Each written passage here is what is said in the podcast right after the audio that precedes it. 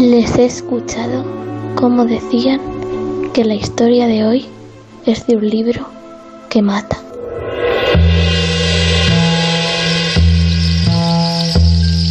¿Se han preguntado alguna vez cómo se ve el mundo desde un faro?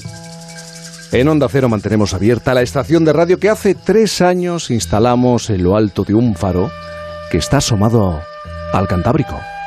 A continuación, en Por fin no es lunes, Punta Norte.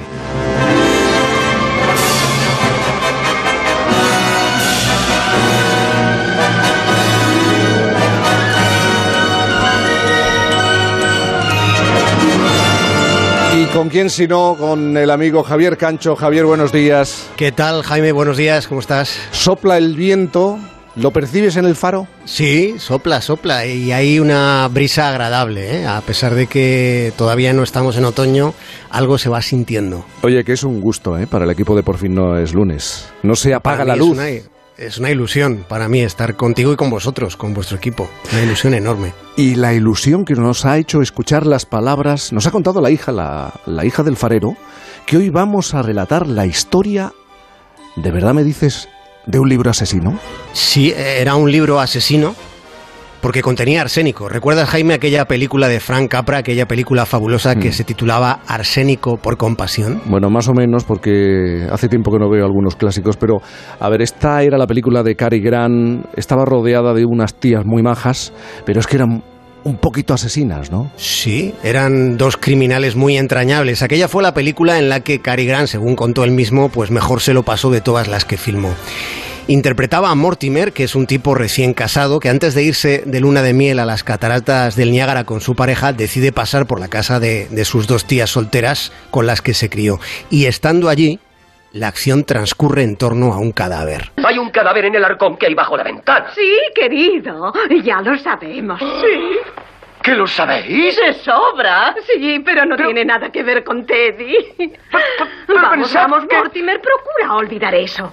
Olvídate para siempre de ese caballero. ¿Olvidarme? Nunca pensamos que llegases a mirar ahí. ¿Y qué? ¿Qué? ¿Quién es? Es el señor Hoskins, Adam Hoskins. Es todo lo que sé de él. Aparte de que es metodista. ¡Oh, es metodista! Ajá. Eso está bien. Oh, eso es todo lo que sabéis. Bueno, ¿y qué hace aquí? ¿Qué es lo que le ha pasado? Ha muerto. ¿Qué ha? Mira, tía Marta, un hombre no se mete en el arcón de la ventana y se muere. ¡Oh, Mortimer! No, no, hijito. Se murió antes. Ya, a ver si logro entender este lío. ¿Queréis decirme cómo murió? Oh, Mortimer, no seas tan preguntón. Ese caballero murió porque bebió un vaso de vino que tenía veneno. Eh, pero ¿y cómo tenía veneno en el vaso? Pues se lo pusimos en el vino porque se nota menos. En el té tiene un sabor muy especial. ¿Queréis decir que...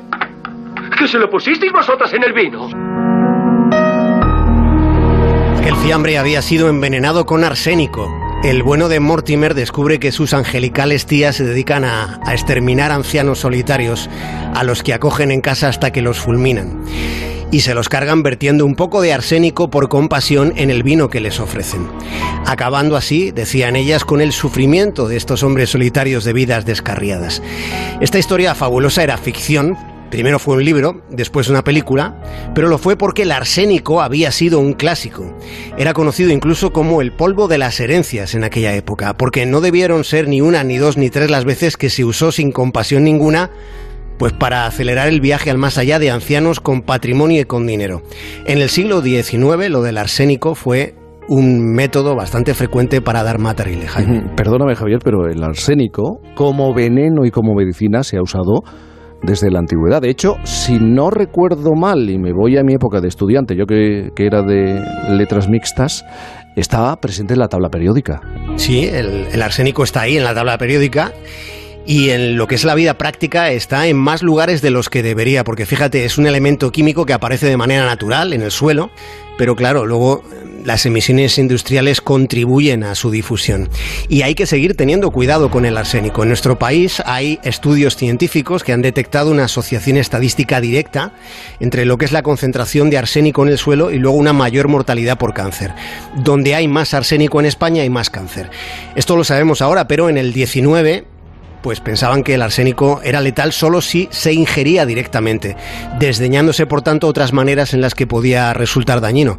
Por eso en el 19 hubo un aumento incluso en el uso industrial del arsénico. ¿Pero para qué se utilizaba? Porque supongo que no sería solo para ir matando a viejecitos. Sí, había, como decimos ahora, más aplicaciones para el arsénico entonces. En la época victoriana en los países anglosajones hubo un tiempo que el arsénico tenía presencia en todas las casas donde había algo de dinero.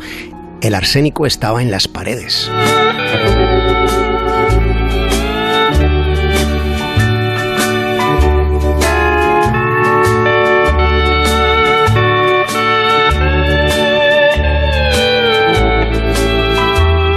El arsénico estaba en las paredes a ver, me tienes que explicar qué hay detrás de esta frase tan inquietante. Pues mira, era el papel, el papel que adornaba las paredes, ah. el papel pintado, este que luego ya, eh, ya sin arsénico llegó a muchas paredes, a las paredes de nuestras casas. Yo, yo tenía la casa en la que vivía con mis padres tenía papel pintado.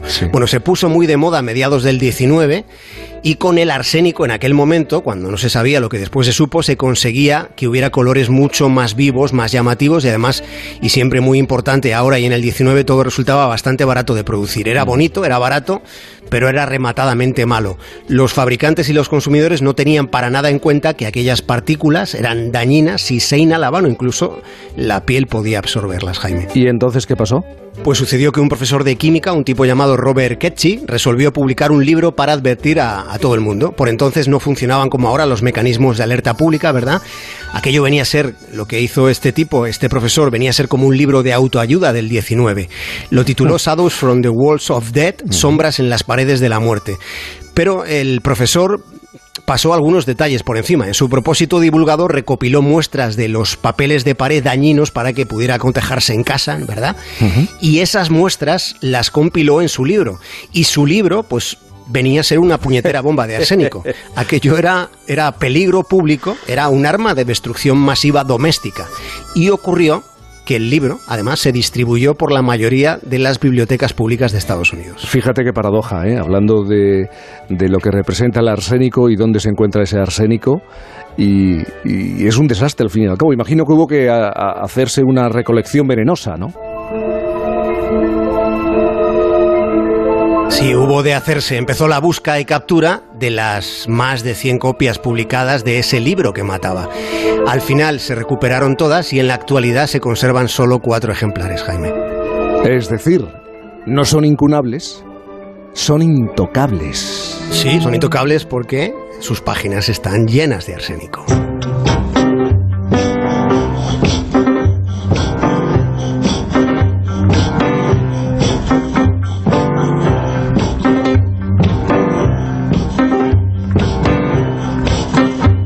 ¿Sabes lo que voy a hacer, Javier, cuando termine aquí?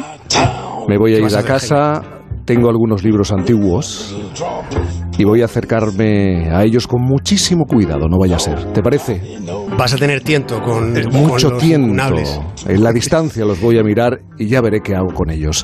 Javier Gancho, ha sido un placer, ¿eh? aunque este no ha sido un regalo envenenado, todo lo contrario un regalo. Jaime Cantizano, muchísimas gracias por, por, acogerme en un equipo tan formidable. Gracias y, y, buena semana. Un abrazo muy grande. Nos oímos y subimos a ese faro el próximo domingo. Un abrazo, Javier. Chao, hasta el próximo.